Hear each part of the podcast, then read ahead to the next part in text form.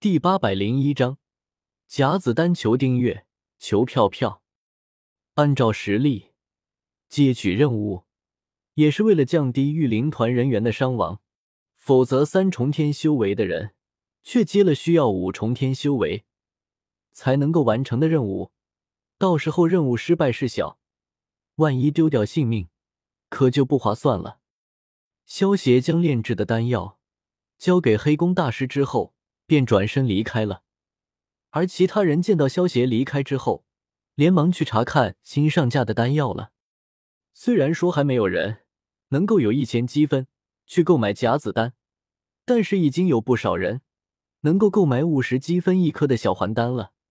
而且止血丹这些能够救命的丹药，对于他们来说也是很抢手的东西。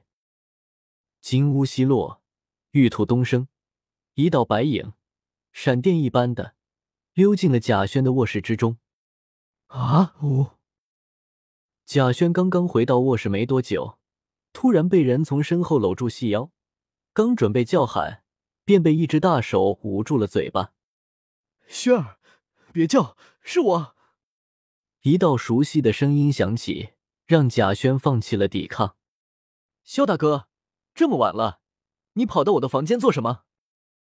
贾轩被萧邪放开之后，转头看向萧邪，有些娇羞的问道：“虽然说贾轩对萧邪芳心暗许，但是大半夜的孤男寡女共处一室，贾轩还是觉得心如小鹿乱撞。”贾轩忍不住心中暗道：“万一待会萧大哥扑上来，我是顺从，还是反抗一下，然后再顺从呢？”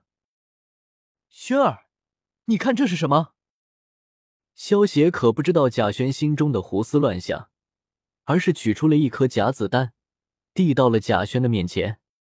萧邪一共炼制了五颗甲子丹，其中有三颗放到了任务堂之中，还有两颗则是留了下来，准备给贾轩和左丘宁服用。这是甲子丹。贾轩看到萧邪手中的丹药后，有些惊讶道。没错，早上的时候人太多了，你又不想让我特别照顾你，我也不好直接给你，所以特地晚上来给你了。”萧邪解释道。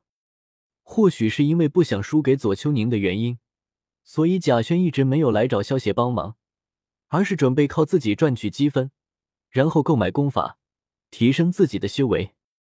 贾轩能够感觉到萧邪对于左丘宁有不一样的感觉。所以，左丘宁已经被他列入了情敌的行列之中。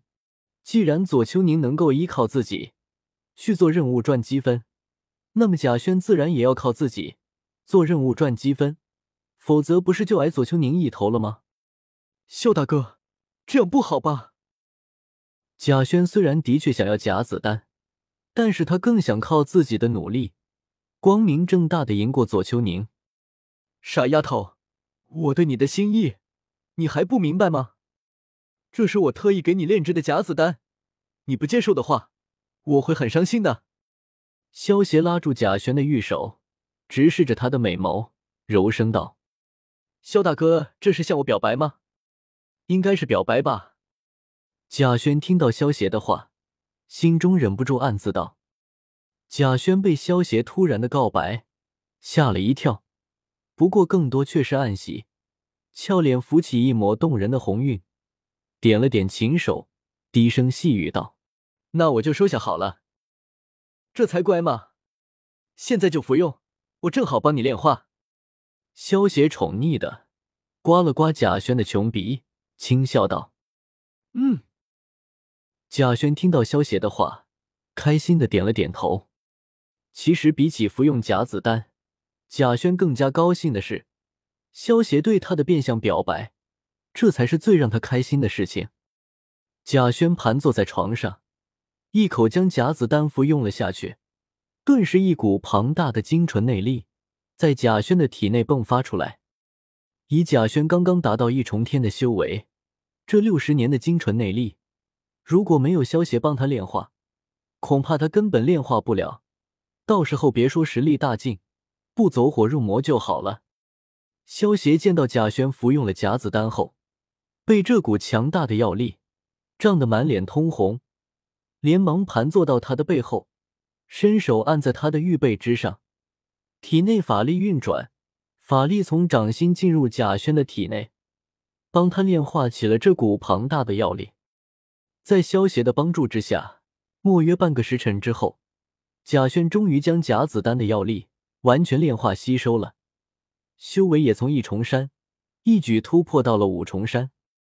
修为达到五重山后，贾轩也算是一名小高手了。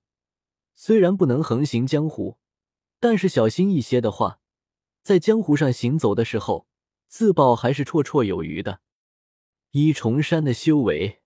在江湖之中，属于不入流的修为，也只能用来对付一些杂兵；而二重山的修为，相当于小星位的修为；三重山则是相当于中星位；四重山则是相当于大星位。到了四重山的修为，已经免算是一方高手了。玄冥教的五大阎王，也就是中星位和大星位这两个等级。五重山的修为。便相当于小天位的存在了。通文馆的少主张子凡刚出场的时候就是这个级别。六重山的修为相当于中天位，画江湖之不良人之中，倾国倾城两姐妹就是中天位级别的高手。七重山的修为相当于大天位，不过这种级别的大天位属于大天位之中比较弱的。应该和通文馆的李存孝差不多。八重山的修为也是大天位，不过属于大天位之中顶尖的存在。幻音方的女帝应该就是在这个级别。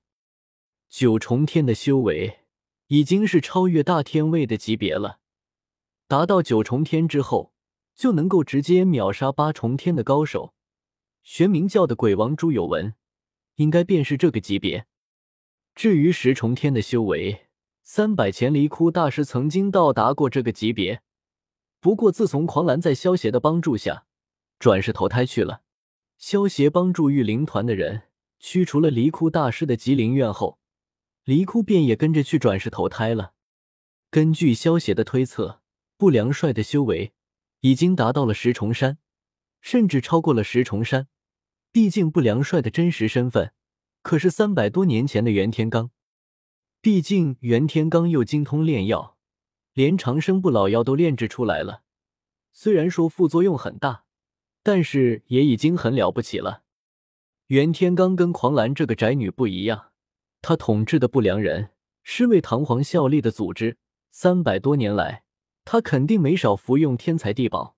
就算他的修为突破到了金丹期，萧邪都不觉得奇怪。